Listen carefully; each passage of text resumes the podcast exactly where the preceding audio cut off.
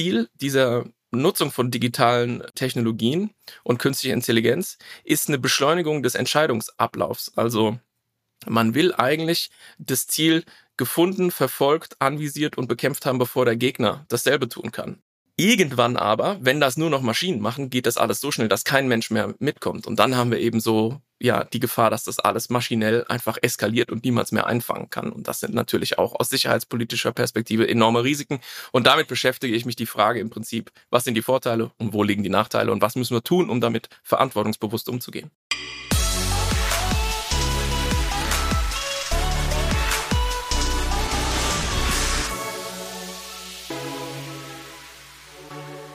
Digitale Vorreiter in deinen Podcast zur Digitalisierung von Vodafone. Ich bin Christoph Bosek und freue mich sehr auf mein Gespräch heute, ähm, denn es dreht sich um Folgendes. Ich habe kürzlich eine Autoreise gemacht nach Kroatien und da steht man doch die ein oder andere Stunde steht man nicht, sondern fährt auf der Autobahn. Und da habe ich Freunde von mir gebeten, äh, habt ihr irgendwie einen Tipp, was ich so hören kann während der Fahrt? Und dann hat mir einer vorgeschlagen, äh, hör doch mal sicherheitshalber. Sicherheitshalber ist wohl, sei wohl irgendwie ein Podcast zu sicherheitspolitischen Themen, habe ich angemacht und habe dann, glaube ich, äh, innerhalb von zwei Tagen, glaube ich, irgendwie acht Folgen oder sowas am Stück gehört. Das heißt, mich hat das Thema Sicherheitspolitik und vor allen Dingen auf diese dort dargebotene und ähm, dargestellte Art und Weise total fasziniert und begeistert. Und als ich dann wieder jetzt hier in Hamburg war, haben wir mal ähm, den äh, Dr. Frank Sauer angeschrieben, der nämlich in dem Podcast Co-Host ist und gefragt, ob er vielleicht Lust hat, mal so ein bisschen über den Podcast, über seine Themen, über seine Schwerpunkte, über Sicherheitspolitik zu erzählen. Er hat zum Glück ja gesagt. Ich habe ihn jetzt bei mir zu Gast und äh, freue mich sehr auf eine spannende halbe Stunde mit, glaube ich, Themen, die wir sonst so nicht im Podcast haben, die mich aber persönlich sehr begeistert haben und ich diese Begeisterung gerne mit euch teilen wollte. Herzlich willkommen, Frank. Danke, dass du bei uns bist heute. Hallo, Christoph. Danke für die Einladung. Wenn ich auf deine Internetseite gucke, da steht da, äh, du hast Politikwissenschaft, Soziologie, Philosophie, Rechtswissenschaft äh, studiert. Du bist Senior Research Fellow an der Universität Bundeswehr München. Du bist Head of Research äh, im Metis-Institut für Strategie und Vorausschau. Ähm, das ist eine ganze Menge. Kannst du unseren Hörern und mir bitte mal helfen, eine aktuelle professionelle Woche von dir zu skizzieren? Wann machst du was für wen?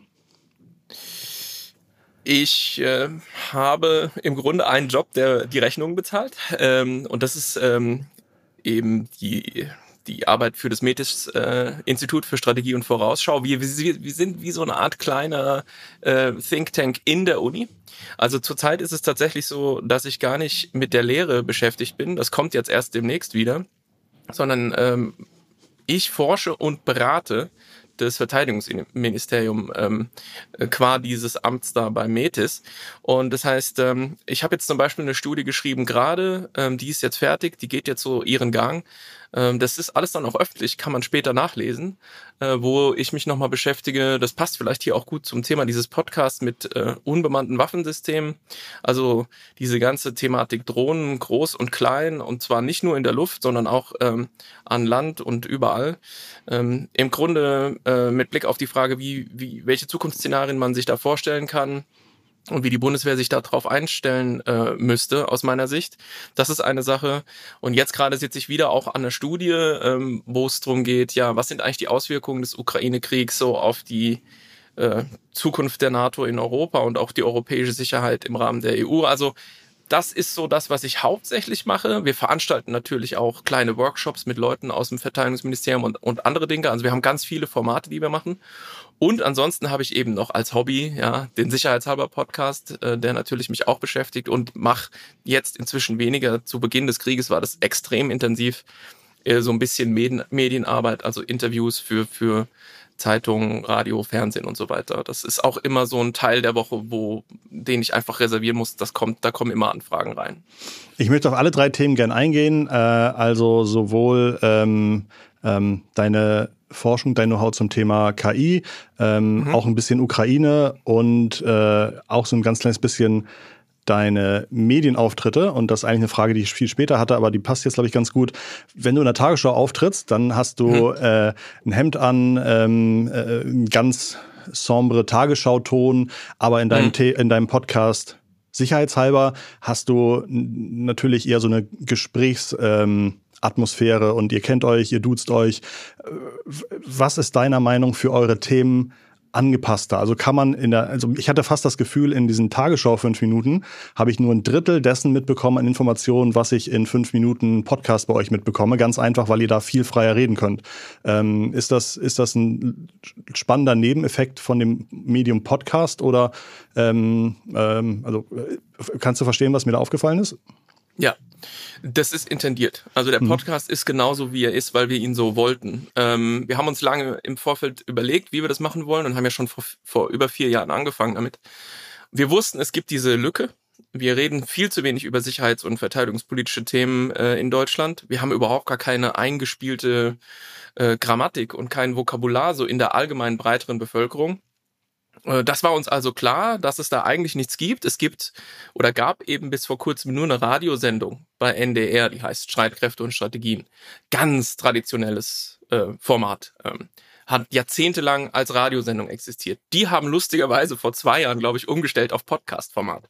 Also die haben jetzt auch sowas Gesprächiges stattdessen, ja. Aber ansonsten gibt es oder gab es damals wirklich gar nichts und ähm, wir waren dann eben insgesamt zu viert, ähm, mhm. also die Ulrike Franke noch und der Thomas Wiegold und der Carlo Masala und wir haben uns zusammengesetzt und haben gesagt, im Grunde machen wir das, was wir sowieso machen würden. Wir unterhalten uns, wir kennen uns, wir duzen uns, wir machen auch mal einen Witz, ähm, natürlich nicht über die ernsten Themen, sondern im Zweifel eher so ein bisschen über uns oder so. Und so, dass es eine angenehme Gesprächsatmosphäre ist, ähm, der man gerne zuhört und bei der man auch was lernt. Und ähm, und ihr seid, ihr seid ja auch, ihr seid ja auch sehr, also ihr habt ja tatsächlich, also äh, mindestens vier unterschiedliche Blickpunkte. Das finde ich auch ganz toll. Also wird irgendwie ein Thema ja. hingestellt und dann gibt ja. jeder seinen Blickpunkt und die sind halt alle spannend. Genau, also der Carlo und ich zum Beispiel haben ja fast so eine Art Geschäftsmodell daraus entwickelt, dass wir uns selten einig sind. Ja. Äh, das ist ja sozusagen auch so ein Running Gag. Mhm. Ähm, und äh, genau, jeder hat auch in gewissem Sinne so ein bisschen so eine Rolle und natürlich über vier Jahre schleift sich auch so ein bisschen was ein, muss man darauf achten, dass das also auch nicht zu stereotyp wird irgendwann. Äh, man muss auch sagen, durch den Ukraine-Krieg hat sich für uns auch nochmal sehr, sehr vieles verändert. Also da ist es jetzt auch ein bisschen weniger äh, irgendwie humorig, weil es einfach sich nicht anbietet, sagen wir mal. Ähm, und ein Hörer hat es mal sehr schön beschrieben, hat gesagt, sicherheitshalber ist so, wie wenn man ist auf einer Party eingeladen bei jemandem zu Hause und geht in die Küche, weil man sich ein frisches Bier aus dem Kühlschrank holen will. Und da sitzen vier Nerds am Küchentisch und reden über so ganz interessante Themen, von denen man aber nichts versteht. Und weil das so spannend ist, setzt man sich dazu und hört da so rein. Und äh, diese so ein bisschen so diese gesprächige Atmosphäre, ähm, die gelingt uns einfach ganz gut. Und ich glaube, das ist so ein bisschen der Unterschied natürlich zu Tagesschau oder Talkshow und diesen üblichen äh, Formaten, die man so kennt. Und wir haben natürlich auch eine fantastische Produzentin, die Fanny, die das für uns äh, sozusagen seit einer geraumen Zeit schon am Ende dann immer so macht, dass es wirklich super klingt. Ich habe den Eindruck, natürlich oder wahrscheinlich hat sicherheitshalber nicht pro Folge 100.000 Aufrufe, weil es vielleicht auch keine Mainstream-Themen sind. Ähm, 60.000 so ungefähr. Wirklich so viel, Wahnsinn. 60.000 war jetzt die Spitze, also ja. das muss man auch mal gucken. Ja, groß großartig. Okay, ja, dann ist dann 100.000 ja doch gar nicht so falsch. Ähm, aber ich könnte mir halt auch einfach vorstellen, dass jede und jeder mit äh, Rang und Namen in der deutschen Sicherheitspolitik bei euch zuhört, oder? Also ich habe fast das Gefühl, mit euren Informationen macht ihr auch nochmal so eine Erziehung der Sicherheitspolitiker Deutschlands, weil die sicherlich zuhören und sagen, ach stimmt, das ist ein guter Punkt, das werde ich in meine Entscheidung mit einfließen lassen. Also ich, ich äh, habe fast das Gefühl, euer Podcast hat die Möglichkeit, äh, große Themen zu nudgen und zu beeinflussen schwer zu messen. Mhm. Äh, und ich will mich natürlich auch nicht zu weit aus dem Fenster lehnen. Ich kann nur meinen eigenen Eindruck schildern. Und mhm. der war eigentlich, ähm, dass wir von Anfang an insbesondere aus dieser Fachcommunity ziemlich mit Liebe überhäuft wurden. Also ähm, der Podcast kam einfach extrem gut an. Den, der wurde natürlich erstmal nur in, in dieser Bubble äh, rezipiert. Und da sagten eigentlich alle, ach, endlich gibt's sowas, da haben wir eigentlich schon die ganze Zeit drauf gewartet und dann macht ihr das auch noch und es ist so toll, vielen Dank. Und wir dachten, hey, super, ja. Also gerade so Twitter oder sowas natürlich auch ein bisschen toxisches Medium ist, da war eigentlich alles die ganze Zeit sehr, sehr schön. Und plötzlich ging es also los, dass wir irgendwie so die Zehntausender Marke knackten und die 20.000er Marke knackten und wir dachten, wer sind denn diese Leute, die uns hören? Das können ja nicht mehr nur so irgendwie ja. die Mitarbeiterinnen und Mitarbeiter von, von Parlamentariern sein oder so. Das muss ja schon längst außerhalb der Bubble sein. Und dann ging es halt los, dass so die E-Mails kamen von Rechtsanwältinnen, Zahnärzten und so, die alle sagten, wir finden das so interessant, wir wissen darüber gar nichts, ihr erklärt das so schön. Und da dachte ich im Prinzip für mich, mhm. okay, die, die Fachcommunity hat eigentlich aufgehört, uns zu hören wir sind jetzt eher so was, was in die Breite reinwirkt. Okay. Ist aber nicht so. Nee, ich also ich wurde nicht. jetzt Mhm. gerade bei unserem vierten Geburtstag hatten wir ja auch eine Janjeschka Brugger da ähm, Mhm. aus dem Verteidigungsausschuss, Parlamentarierin von den von den Grünen und die hat auch noch mal gesagt. Eure ähm, erste Politikerin als Gast oder euer Genau, erster Politikergast, ne? Genau, aber nur weil es eine Mhm. Geburtstagssendung war, wo wir so ein bisschen mit Gin Tonic äh, quasi irgendwie Bauchnabelschau gemacht haben äh, und uns quasi Podcast-Kritik von außen eingeladen haben, von einer Wissenschaftlerin, einer Politikerin und einem Journalisten. Und äh, ja, die, die Agnieszka Burger sagte auch nochmal, nee, nee, also in Berlin, das hören hier alle. Und es ärgern sich auch immer alle, wenn sie irgendwie die Sachen nicht wissen, äh, die sie eigentlich wissen müssten, aber ihr wisst die. Also insofern, ich will sozusagen mich nicht selber zu sehr beweihräuchern, aber es ist tatsächlich so, es wird offensichtlich schon auch im politischen Berlin gehört, ja. Ja, also äh, meiner Meinung nach total. Ähm, und für mich war das wirklich ein, äh, ein Finding, wo ich dachte, oh mein Gott, das ist äh, auf so vielen Ebenen ist das ein Thema oder ein Podcast mit Impact, deswegen war ich so begeistert. Äh, Kommen wir mal so ein bisschen auf die Themen, mit denen du auch dein, äh, deine Rechnung bezahlst. Ähm, Digitalisierung auch in der Sicherheitspolitik. Was sollte man da wissen, sozusagen, was ist da die letzten zehn Jahre passiert in Two Minutes or Less, ähm, ähm, was schon irgendwie einen Impact hat und was vielleicht auch, wie du sagst, den meisten gar nicht so bewusst ist? Also Digitalisierung wird eigentlich in allen modernen Streitkräften als ähm, ein Paradigmenwechsel betrachtet, so ungefähr wie der Umstieg ähm, vom Pferd auf den Verbrennungsmotor. Also das gilt eben, das ist vermutlich nicht überraschend, als so eine Art Enabler äh, für alles, was in Streitkräften passiert. Ähm, und ähm, ja, soll dazu dienen, insbesondere Dinge äh, schneller und effizienter zu machen. Also das heißt, wir denken über solche Dinge nach wie äh, vorausschauende Wartungszyklen für einzelne Waffensysteme oder so, dass man sagt, die, wir warten jetzt nicht irgendwie den Schützenpanzer Puma irgendwie alle drei Monate standardmäßig, sondern wir wissen aufgrund von so ein bisschen maschinellem Lernen und so, bei dem konkreten einen Panzer, wo die Schwierigkeiten sind und deswegen wissen wir halt, da könnte man fünf Monate warten und das hier müssen wir an uns alle sechs Wochen angucken. Solche Sachen. Logistik, wann muss was wo sein, ne? Also, ne, Experten, also Amateure sprechen über Strategie, Experten sprechen über Logistik. Logistik ist das A und O im Krieg, das sehen wir jetzt gerade ähm, in der Ukraine. Bis hin natürlich zu diesen, ich sag dann immer so, das spitze Ende, bis zu diesen ähm, Fragen der Waffenwirkung. Und da ist eben eine Sache, die mich in den letzten 15 Jahren extrem beschäftigt hat. Ähm, diese ganze Frage Automatisierung von Zielauswahl und Bekämpfung. Da braucht es nicht zwingend KI dafür und es ist auch nicht ganz neu. Wir haben solche Systeme zum Beispiel zum Abfangen von anfliegender Munition schon seit Jahrzehnten. Aber KI ist eben wie so eine Art Steroid in diesem ganzen System. Sprich, diese Enabling-Funktion jetzt in alle möglichen Waffensysteme, diese Automatisierung einzubauen, äh, die diffundiert jetzt überall hin. Und äh, so kann man sich eben eine Zukunft vorstellen, wo eben diese Entscheidung, welches Ziel wird wann bekämpft, plötzlich nicht mehr von Menschen äh, getroffen wird.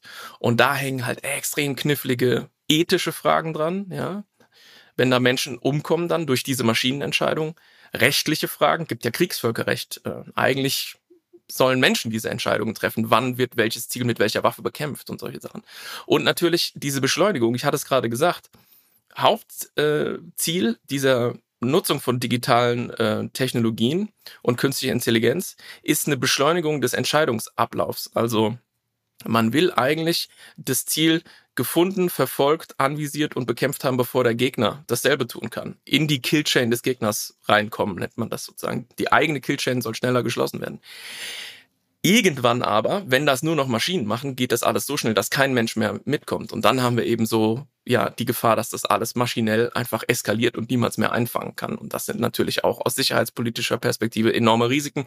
Und damit beschäftige ich mich die Frage im Prinzip, was sind die Vorteile und wo liegen die Nachteile und was müssen wir tun, um damit verantwortungsbewusst umzugehen. Ist Mantis eins der ersten äh, Geräte, die so ein bisschen automatisch Ziele erkennen und, äh, und wirken? Äh, Mantis ist ein Nächstbereich Schutzsystem, genau, der Bundeswehr. Das ist äh, so eine, ähm, ja, so eine Kanone, die steht auf so einem Gestell, dreht sich und sozusagen kann schwenken und kann Ziele in der Nähe bekämpfen. Ähm, die, also technisch ist das alles überhaupt gar kein Problem. Mhm. Ja, aber qua Doktrin ist Mantis zum Beispiel äh, von einem Menschen bedient. Also dieses Auslösen okay. des Schusses, die eigentliche Bekämpfung, wenn dieses Ding mhm. macht, das macht ein Mensch. Äh, es ist aber so, dass die Bundeswehr natürlich durchaus, und deswegen sage ich, das ist alles nicht ganz neu, ähm, Waffensysteme hat, die grundsätzlich in der Lage sind, vollautomatisch auch zu wirken, also Ziele auszuwählen und zu bekämpfen, ohne dass sie einen Menschen beteiligen. Das ist zum Beispiel äh, die Patriot-Raketenabwehr. Ein, und, ein, ein, ähm, ein, eigentlich schon sehr altes System aus den 70er oder 80ern, ne? Also das irgendwie in drei ja, Ausbaustufen. Ja. Genau. Also Patriot hat einen Modus, ich kann es in einen Modus versetzen, wo dieses Ding einfach Ziele sucht und wenn es meint, eins gefunden zu haben, was es bekämpfen muss, dann schießt dieses Teil und macht mhm. mir nur noch einen Ausdruck. Mhm. Und wie das schiefgehen kann, haben wir 2003, glaube ich, auch gesehen. Ne? Da gab es diese Blue-on-Blue-Kiste, äh, als, glaube ich, eine US-Patriot-Crew einen britischen äh, Tornado abgeschossen hat, dam im damaligen Golfkrieg. Also da sieht man schon, wo die Tücken liegen, wenn man die Maschine entscheiden lässt. Es ist, es ist also sozusagen diese ganze Diskussion um die Schwierigkeiten ist nicht eine, die sagt, wir müssen es jetzt wieder alles Menschen machen lassen. Das ist nicht sinnvoll und auch nicht möglich. Aber wir müssen uns neu überlegen, wie wir so diese, das Mensch-Maschine-Verhältnis tarieren. Und das ist ja im Grunde auch nichts, was nur die Militärs beschäftigt. Mhm. Das beschäftigt uns ja in, in allen Feldern der Gesellschaft, wie wir uns zu diesen neuen Systemen, die wir da bauen, eigentlich stellen und was der Mensch noch machen soll, aus welchem Grund. Ich glaube, ich habe in einer eurer letzten Folgen gehört den Satz, äh, im Frieden ist alles verboten, was nicht erlaubt ist, im Krieg ist alles erlaubt, was nicht verboten ist oder sowas. Was sind denn im Kriegsrecht oder im Völkerrecht ähm, eingebaute Themen, die es jetzt so schwierig machen, Entscheidungen zu treffen, ab wann darf die Maschine entscheiden, was wie bewirkt wird? Es gibt drei Pfeiler im Kriegsvölkerrecht, die man da nennen kann. Das eine ist das Diskriminierungsgebot. Man muss erstmal muss man unterscheiden ähm, zwischen Kombatanten und Zivilisten. Auf Kombatanten darf ich einwirken mit Waffengewalt. Zivilisten muss ich schützen. Die dürfen zu Schaden kommen, aber nur, also nur in einem geringen Ausmaß, wenn es in Kauf zu nehmen ist für das zu erreichende militärische Ziel. Das ist der sogenannte berühmt-berüchtigte Kollateralschaden. Also ich kann es in bestimmten Umständen äh, in Kauf nehmen und es wäre dann vertretbar, dass auch Zivilisten zu Schaden kommen oder zivile Infrastruktur, wenn das militärische Ziel es rechtfertigt. Aber ansonsten gilt immer nur auf Kombatanten wirken. Also das ist Diskriminierungsgebot und das andere, was ich gerade beschrieben habe, ist zum Beispiel eben das Proportionalitätsgebot. Also ich muss schauen, steht die Gewalt, die ich ausübe, in Proportion zu diesem Ziel, was ich erreichen will. Und das Letzte ist, dass man so eine Art Aufsichtspflicht hat, wenn der Angriff läuft, zu prüfen, ob der tatsächlich auch so läuft, wie er geplant wurde. Das sind so drei Pfeiler. Und wenn man sich jetzt überlegt, ich habe Maschinen und die können vielleicht zum Beispiel schon mal noch gar nicht richtig unterscheiden, hm, ist das jetzt ein Kombatant oder ein Zivilist? Das ist ja oft sehr schwierig, das wissen wir. Die ganzen Afghanistan- äh, Erfahrungen und so haben uns das gelehrt. Das ist das eine Problem. Und dann noch diese ganze Abwägung was ist jetzt die richtige Waffe? Wie viel Gewalt darf ich einsetzen? Das, das, da wissen wir noch gar nicht, wie wir die Maschinen dazu bringen könnten. Ja? Also da sind wir zum Glück eigentlich auch noch relativ weit entfernt, sodass wir an ein paar Punkten eigentlich noch Zeit haben, uns damit zu beschäftigen, wie wir das alles vernünftig implementieren.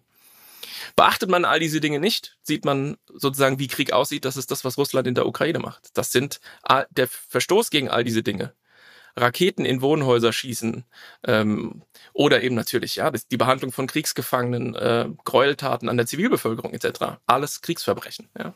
Und im Prinzip geht es darum, ähm, bei dieser ganzen Digitalisierung Maschinen im Krieg so einzusetzen, dass man nicht aus Versehen in Anführungszeichen eben Kriegsverbrechen begeht. Die, der aktuelle Ukraine, ähm, die aktuelle Ukraine-Situation hat wahrscheinlich auch unheimlich viel in an gegebenen und gedachten Strategien in der Sicherheitspolitik nochmal komplett durchgerüttelt. Ähm, manche Themen auch total beschleunigt. Auf einmal fliegen da irgendwie zivile Drohnen und haben dann irgendwie Artilleriemunition unten dranhängen, die einfach fallen gelassen wird. Ähm, hm wo, welche Fragestellungen, weil du sagst, du beschäftigst dich seit 15 Jahren damit, dann hast du wahrscheinlich dieses, ab wann darf vielleicht geschossen werden, wie sollte man da ein, einwirken, was sollte man für, für Prozesse noch, das, das wird ja wahrscheinlich irgendwie alles schon zehn Jahre alt sein, dass ihr euch darüber Gedanken gemacht habt. Was sind denn so ganz aktuelle Fragen? Geht es aktuell unter anderem darum, wie ähm, wie werden die Drohnen bewaffnet, die vielleicht äh, der, der, der, deutschen Bundeswehr gehören? Also es wurde ja, glaube ich, ist das jetzt entschlossen, beschlossen worden, dass mhm. sie, okay, ähm, was für Munition hängt man daran? Dumme Munition oder smarte Munition oder sogar eigenständige Munition? Oder wo sind da die ganz aktuellen Fragen, zu denen ihr vielleicht auch viele Informationen mh, hm, verarbeitet gerade? Die Heron TP, ein israelisches Fabrikat, äh, die wird geleast von der Bundeswehr und ähm, die geleast. war schon äh, die ganze ja, die wird geleast. das ist ein Leasing-Modell. Ähm, und äh, die war schon die ganze Zeit im Einsatz. Also Heron TP ist schon die ganze Zeit benutzt worden. Und äh, jetzt ist in der Tat die Entscheidung gefallen, äh, diese bewaffnungsfähige Drohne tatsächlich auch mit einer Bewaffnung ähm, auszustatten. Und was es genau ist, ist geheim. Also ich kann es nicht sagen, aber es sind natürlich sozusagen nicht irgendwie dumme ja. äh, Gleitbomben, die man einfach abwirft und dann mhm. fallen die runter, sondern das sind natürlich äh, ja Lenkflugkörper, die smart sind, also gelenkt, ähm, mhm. um präzise ein Ziel zu treffen. Und es gibt Vermutungen, ähm, weil man kennt natürlich sozusagen, was im Repertoire ist äh, mit Blick auf die Heron, dass da zum Beispiel mhm. eben, das ist generell so ein Trend, sehr kleine Lenkflugkörper, also mit einer sehr geringen Sprengwirkung auch. Da hat Deutschland, glaube ich, die, wie heißt sie, heißt sie Herkules oder so? Ich weiß es gar nicht. So eine 800, 700 Kilometer lang wirkende Marschflugkörpergeschichte die man unter dem Tornado äh, hängt? Taurus heißt Taurus. Der, der Marschflugkörper hm. heißt Taurus, okay. ja. Und wir kaufen jetzt aber übrigens auch äh, im Paket mit der F-35 US-Marschflugkörper. Okay. Und zwar Stealth-Marschflugkörper für mhm. die F-35. Aber das, was an der Heron TP hängt, ist im Grunde das exakte Gegenteil. Mhm. Also sozusagen eher sehr kleine und sehr punktuell mhm. wirkende äh, ähm, äh, Lenkflugkörper und vermute ich sicher auch noch was Größeres mit panzerbrechender Wirkung. Das ist das, was ich denke. Aber wie gesagt, ähm, darüber wird nicht mhm. gesprochen, das ist geheim. Äh, Tatsache ist, dass man eigentlich bei dieser ganzen Thematik, das wird ja vielen Hörerinnen und Hörern auch geläufig sein, dieses mit den Drohnenschlägen, jetzt gerade wir reden, und es ist nicht lange her, da ist Ayman al-Zawahiri jetzt getötet worden, ne? Äh, die Nummer zwei bei Al-Qaida, quasi äh, rechte Hand von Osama bin Laden.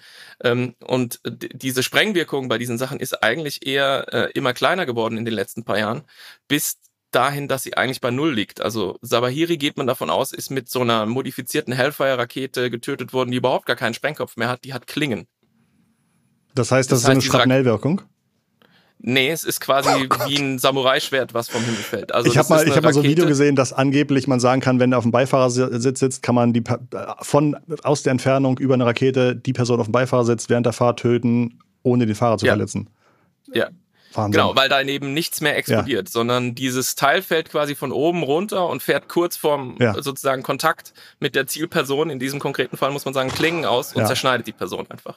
Ja, zum Schutz also, der Umgebung. Also, ne, also sozusagen, genau. was sich was sich erstmal martialisch anhört, äh, ja. hat den Ursprung, dass man schon gedacht hat, ähm, Bitte das jetzt auf ja, keinen ja, Fall eben. irgendwie in einen Bundeswehrkontext rücken. Okay. Aber ich meine, die Frage war, wie, wie, wie ist das Thema Bewaffnung für diese Systeme? Und ich gehe davon aus, dass man da sozusagen äh, Lenkflugkörper bei dieser Heron TP haben wird mit sehr geringer Sprengkraft einmal und dann noch irgendwas, was Panzer brechen kann. Aber ich kann es nicht sagen, ich weiß es nicht, weil es geheim ist. Und generell ein Thema, was viel, viel nicht viel wichtiger ist, aber auch extrem wichtig ist für die Bundeswehr, aber auch erkannt, ist Abwehr solcher Systeme. Und zwar nicht unbedingt Heron TP, die relativ hoch fliegen, da braucht man andere Dinge für, sondern eben genau im Prinzip das, was wir mit Mantis besprochen haben, dieser Nah- und Nächstbereich, wie so eine Art Mantis auf Rädern. Also man braucht eigentlich irgendwas, was man auf Schützenpanzer und Panzer aufbringen kann, was diese Quadcopter, die ange äh, brummt kommen und vielleicht irgendwie nur ausspionieren oder vielleicht auch was abwerfen können oder so, was die sehr schnell unschädlich macht. Sei es, indem man einfach die Funkverbindung kappt, also so einen Softkill macht, oder sei es, indem man dieses Ding mit einem Laser einfach äh, sozusagen brutzelt oder mit so einer Munition, die in der Luft sich zerteilt, ähm, man es einfach vom Himmel holt. Ganz, ganz großes Problem für alle Streitkräfte zurzeit. Ja, auch die Amerikaner sind da hochgradig besorgt. Alle Landstreitkräfte der Amerikaner sagen, wir mussten eigentlich 30 Jahre lang nicht hochgucken, mhm. weil wir wussten, der Himmel gehört uns.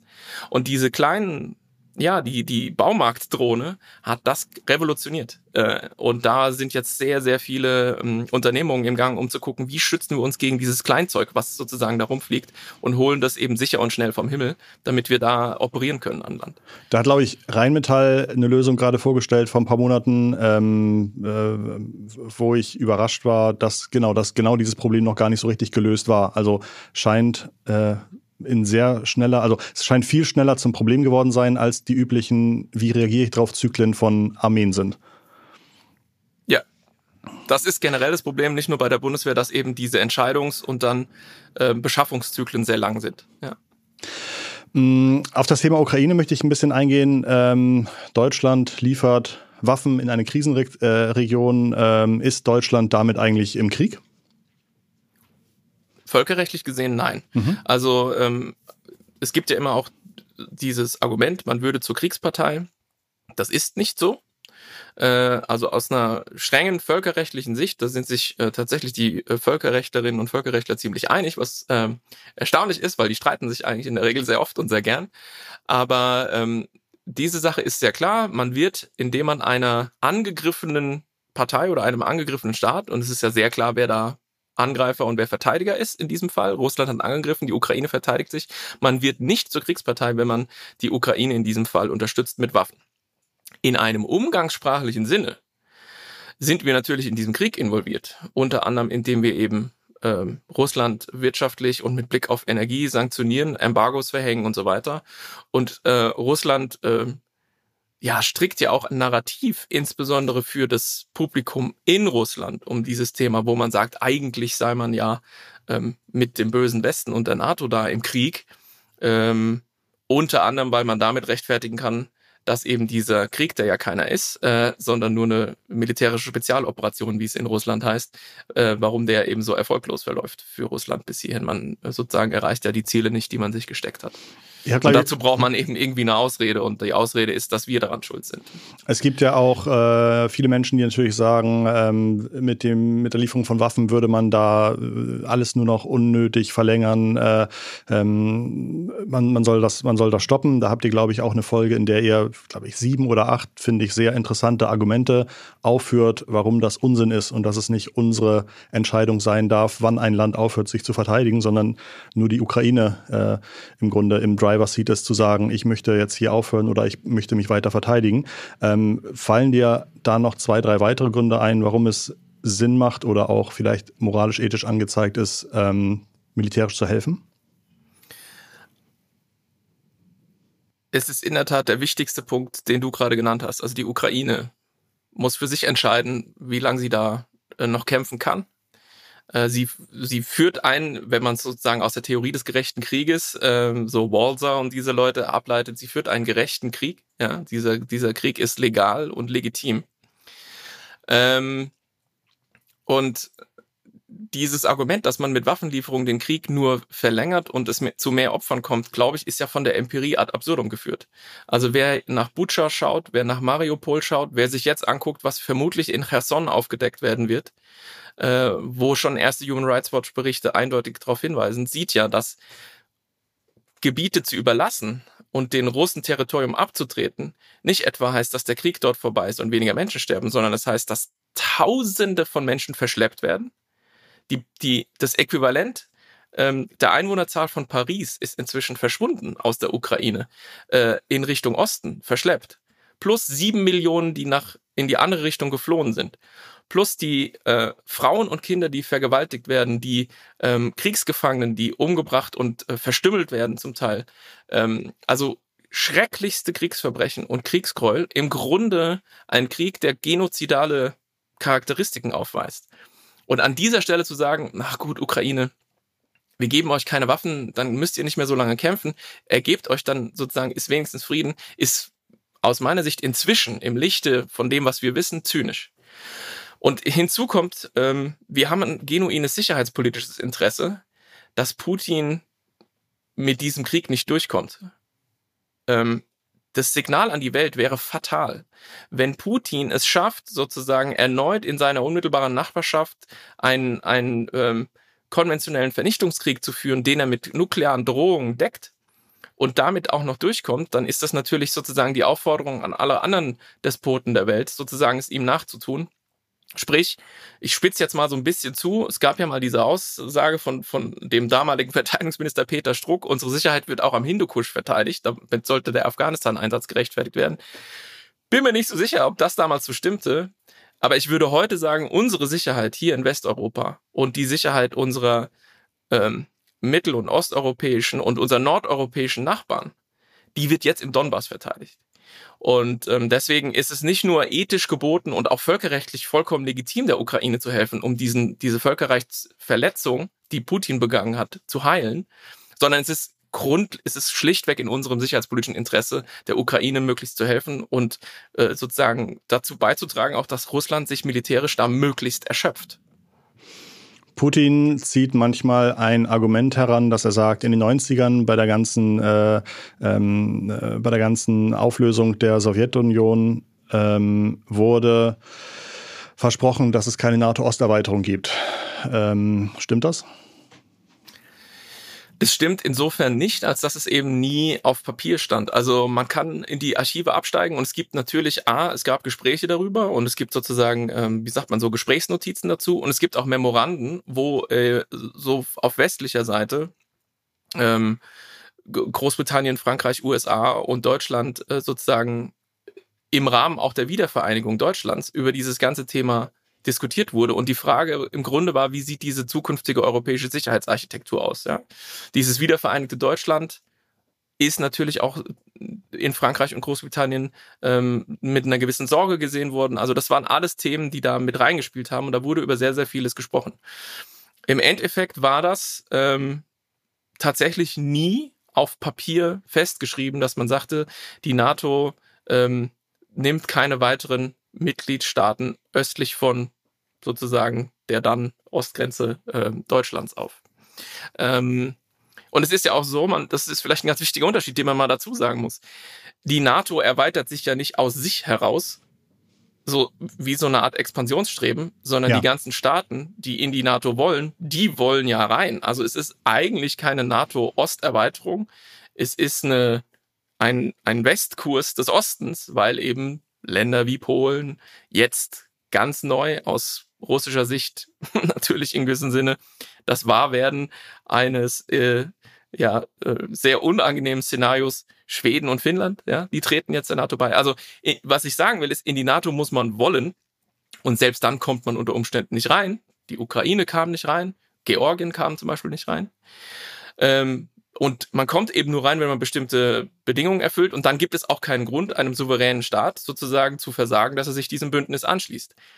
Deswegen muss man eben vorsichtig sein mit diesem Osterweiterung, als ob das sozusagen so ein expansives Projekt wäre, was dazu gedacht war, irgendwie möglichst sozusagen Russland auf den Leib zu rücken. So war es nicht. Äh, die NATO-Russland-Grundakte und viele andere Dinge, die man in diesem Gefüge eingebaut hatte, waren eigentlich immer auch dazu gedacht, die Sicherheit äh, in Europa auszubalancieren und steht stets mit Russland im Dialog zu bleiben. Nur all diese Dinge hat Putin am 24. Februar einfach vom Tisch gewischt. Also ähm, das ist das Problem. Ich will gar nicht sagen, dass man nicht vielleicht in der Vergangenheit insofern Fehler gemacht hat, äh, als dass man sagen könnte, vielleicht hätten wir noch mehr Rücksicht nehmen müssen, was auch immer.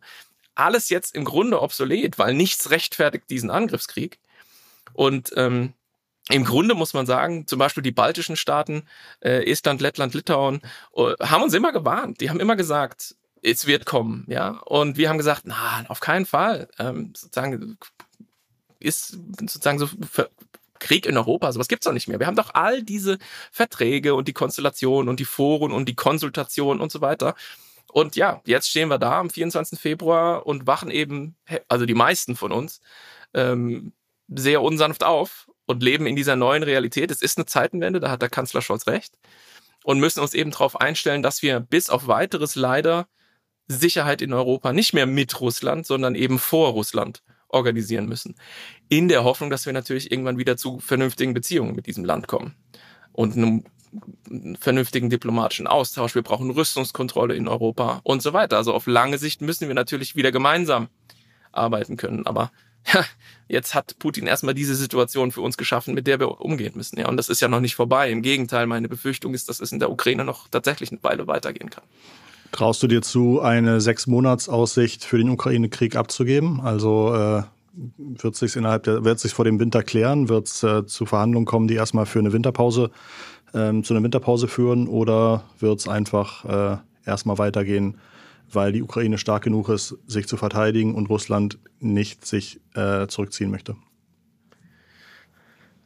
Also ich mache ja Strategie und Vorausschau, mhm. aber was ich nicht mache, sind Zukunftsprognosen. Ähm, ich kann im Grunde verschiedene mehr oder weniger wahrscheinliche Zukünfte skizzieren und daraus kann man dann quasi rückwirkend ableiten, wo will man zum Beispiel hin. Deswegen finde ich es schwierig zu sagen, in sechs Monaten sind wir mit Blick auf die Ukraine hier und hier. Was man schon sagen kann, glaube ich, ist, ähm, ich gehe inzwischen davon aus, dass diese Offensive im Süden stattfinden wird, also dass die Ukraine versuchen wird, Cherson und drumherum ähm, zu befreien und im Grunde Russland über den Fluss wieder zurückzudrängen.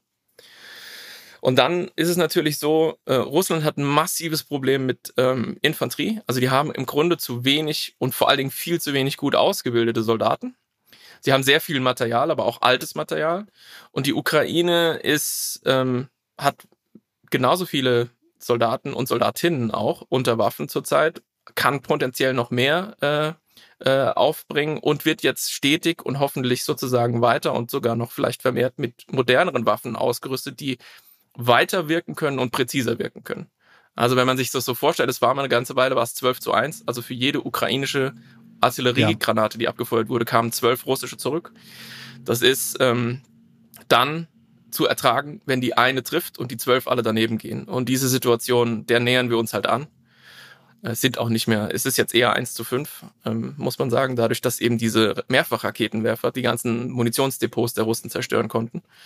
Also ich glaube schon, dass das so ein bisschen wir jetzt in so eine dritte Phase übergehen dieses Krieges. Ähm, nach anfangs so diese Vorstoß Überfall. mit Kiew mhm. und so weiter und jetzt dieser Kampf im Donbass und im Süden und jetzt kommt quasi, vermute ich, sozusagen der ukrainische äh, Schub zurück. Und da muss man einfach sehr vorsichtig sein. Also da gebietet im Prinzip äh, die Seriosität zu sagen, das muss man einfach abwarten. Da kann ich jetzt nicht sagen, wie mhm. das ausgeht, aber das wird vermutlich die Situation sein, mit der wir in den Herbst gehen, dass da im Süden dieser Gegenschlag äh, stattgefunden hat. Und wenn jetzt, jetzt lehne ich mich ein bisschen aus dem Fenster, wenn jetzt die Frage wäre, ist das eine Situation, die es sehr wahrscheinlich macht, dass der Krieg damit irgendwie dann vom Gefechtsfeld zum Verhandlungstisch übergeht, würde ich sagen eher nein. Also wenn man Lavrov und so weiter zuhört, mhm. sie wollen weiterhin das Regime stürzen, die Ukraine darf so nicht existieren und so weiter.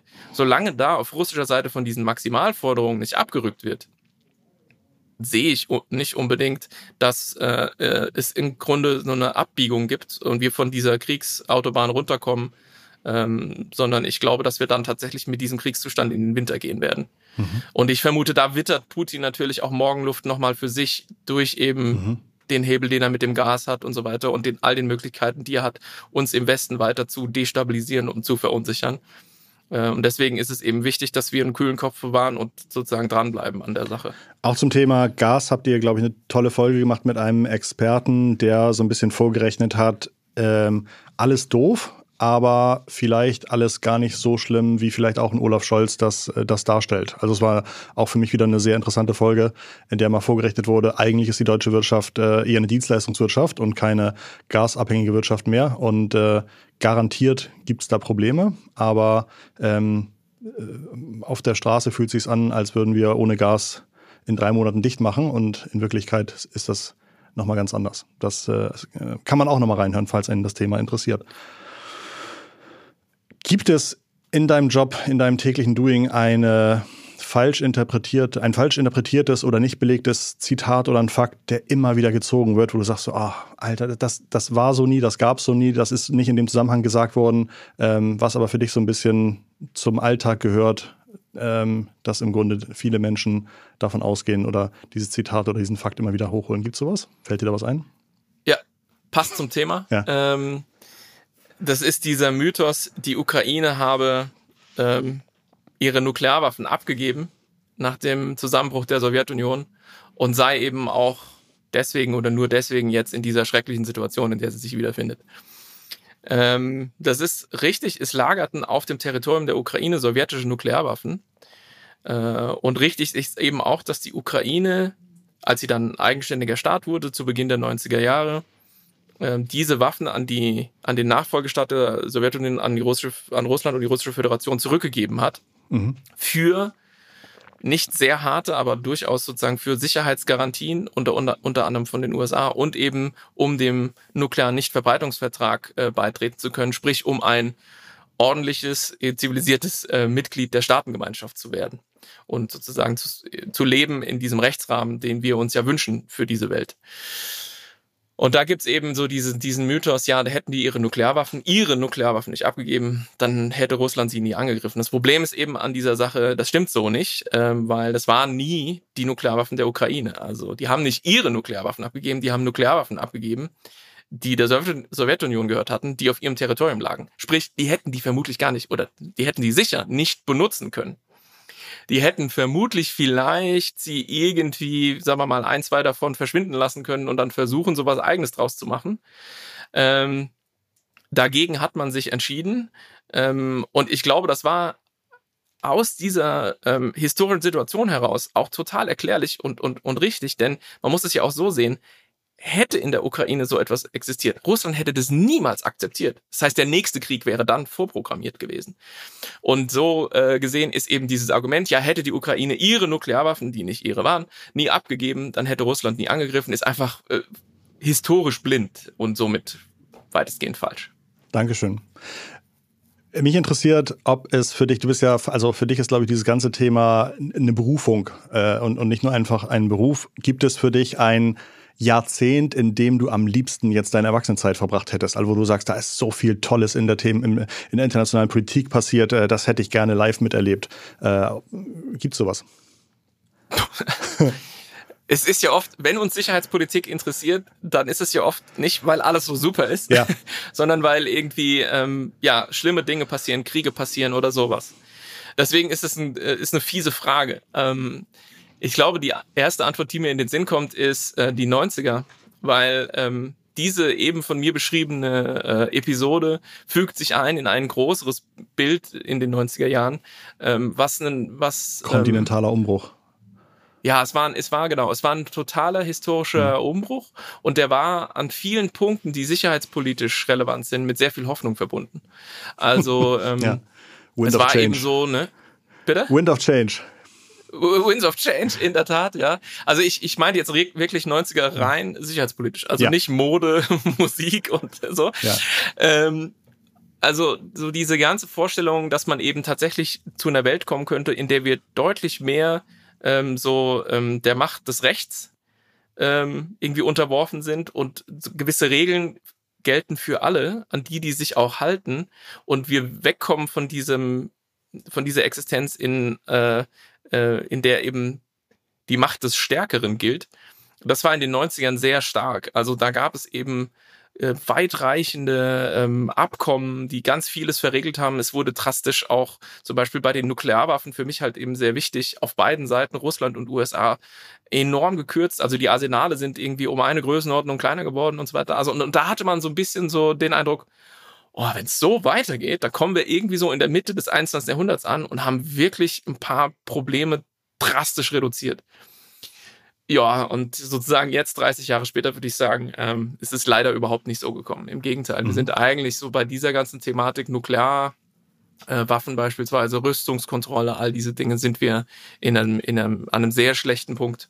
Ähm, zum Teil mehr oder weniger so, wie es irgendwie in den kalten Phasen des Kalten Krieges mal war. Mhm. Ähm, aber ja, damit müssen wir jetzt eben auch umgehen. Und ähm, Außerdem mhm. die ganzen anderen wichtigen Dinge nicht vergessen, die Klimakrise und alles, was dazugehört. Dein Spitzname ist Dr. Doom. Ähm, vielleicht auch, weil du leider so viele Themen im, im, Köcher hast, wo man sagt, ja, aber eigentlich ist es da doch irgendwie viel komplizierter, als man es jetzt irgendwie sieht oder das hat alles noch Folgen, die man jetzt noch nicht auf dem Tisch hat. Gibt es vielleicht ein, zwei Gründe, warum am Ende die Welt doch irgendwie besser dran ist, als, äh, als man vielleicht denkt, wenn man alles Schlechte auf einen Zettel schreibt? Was, was, was beruhigt dich? Was, äh, was, sind, was sind deine Aussichten, wo du sagst, äh, das holt mich ein bisschen wieder runter?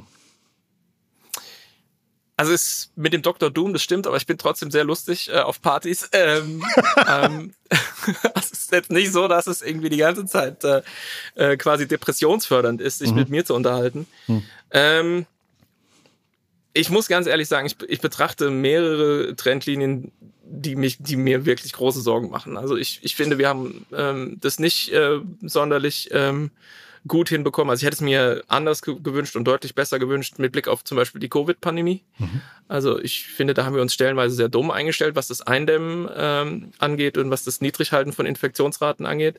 Jetzt sind wir in, einer, in einem anderen Zustand äh, mit Omikron und diesen Impfungen und so. Aber ich finde, da hatte man politisch sehr viel lernen können, was mir jetzt wiederum dann äh, im, Über, äh, im Übertrag Sorgen macht mit Blick auf die Klimakrise. Ich glaube, da werden wir uns ähnlich dämlich anstellen und das wird deswegen auch zu einem, zu einem eher äh, ungemütlichen ähm, Prozess führen.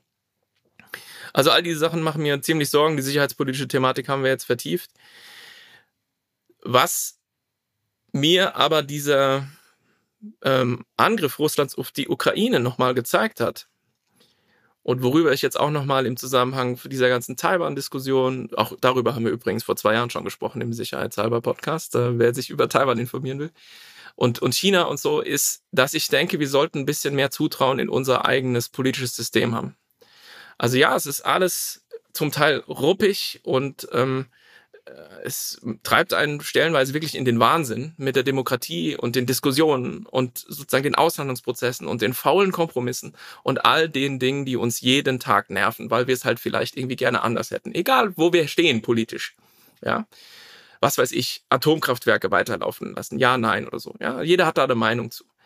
Und es ist anstrengend, aber es ist das überlegenere Modell. Und ich finde, wir sollten das auch alles mal äh, zum Anlass nehmen, mal innezuhalten und zu sagen, hey, wir leben in einem Rechtsstaat, wir leben in Freiheit, wir leben in Deutschland in einem enormen Wohlstand, den wir überlegen müssen, wie wir den transformieren, so dass das auch für unsere Kinder noch gilt, der vermutlich in Zukunft anders aussehen muss, dieser Zustand. Das hat was mit CO2-Ausstoß zu tun. Aber wir, wir stehen eigentlich extrem gut da und wir sollten auch so ein bisschen Zutrauen haben, dass dieses System gut für uns ist. Ähm, erstmal nur für uns. Wir sollten es nicht mit dem Schwert in die Welt tragen, ja. Aber wir sollten einfach ähm, auch den Mumm haben, das dann zu verteidigen, wenn es wirklich von innen wie von außen ähm, angegriffen wird. Und das meine ich auch so mit Blick auf den Winter, der vielleicht sehr kalt wird und vielleicht auch noch mal krank da müssen wir halt durch und nicht einknicken und sagen, okay, dann hören wir jetzt halt auf und dann soll die Ukraine sich eben endlich ergeben, damit wir wieder billiges Gas bekommen. Nein. Ja, jetzt gilt's. Wir müssen uns jetzt transformieren und wir werden das auch schaffen, auch wenn es knirscht im Gebälk. Ähm, und da würde ich mir manchmal ein bisschen mehr Zutrauen auch wünschen und ein bisschen eine positive Einstellung zu dieser, zu dieser Demokratie, die wir hier haben und die wir bewahren müssen und um die wir jeden Tag ringen müssen. Aber wenn wir das machen, dann leben wir an einem der besten Orte, die es auf diesem Planeten gibt. Und ähm, die Verantwortung wahrzunehmen und den zu bewahren und weiterzuentwickeln, das ist das, was wir tun sollten. Und ähm, das ist auch eine Sache, die ich, die ich positiv finde. Also im, mhm. im Grunde habe ich gesehen, wir haben es eigentlich extrem gut und jetzt müssen wir alles dafür tun, dass es so bleibt und dass es möglichst bald auch noch mehr anderen Menschen gut geht. Im Sinne von Ending on a High Note ist das, glaube ich, das perfekte Schlusswort für unsere heutige Folge mit äh, Dr. Frank Sauer. Ähm, ganz herzlichen Dank. Ich hatte hohe Erwartungen an das Gespräch und sie wurden für mich jedenfalls übertroffen. Äh, ich bin sicher, dass ganz, ganz viele ZuhörerInnen ähm, dieses Mal auch die etwas längere Folge auf jeden Fall durchgehört haben. Und mein Dank an dich jetzt hoffentlich auch hören. Äh, der kommt von Herzen. Ganz, ganz vielen Dank, lieber Frank. Ähm, war super viel Input drin. Ich wünsche dir in Zukunft alles Gute, äh, bleib gesund und noch viel weiteren tollen Content von dir und liebe Grüße an deine Podcast-Co-Hosts. Die ganzen Links zu Franks Arbeit, zu dem Podcast, zu den erwähnten Episoden, die findet ihr in den Shownotes. Ähm, inzwischen würde, glaube ich, jeder verstehen, warum ich gesagt habe, große Empfehlung, da mal reinzuhören. Das war Digitale Vorreiterin für diese Woche. Ich danke dir fürs Zuhören. Wir hören uns nächste Woche Montag wieder oder schau doch einmal ins Archiv. Da haben wir ganz, ganz viele tolle Gespräche mit digitalen Expertinnen und Experten. Ähm, ich würde sagen, Frank, was äh, liegt bei dir heute noch an? Ähm, ich muss mal gucken. Es sind Sommerferien. Ich muss mal schauen, Toll. was das Kind gerade treibt. Ah, okay, das ist, das ist sehr gut. Das, das finde ich schön. Das ist, äh, glaube ich, die beste. Ich verlasse den Schreibtisch jetzt kurz auf jeden Fall. Das gefällt mir. Danke, dass du dabei warst. Danke für die Einladung. Es war super. Liebe digitale Grüße von uns äh, aus dem Podcast von Frank und Christoph. Macht's gut. Ciao. Ciao, ciao.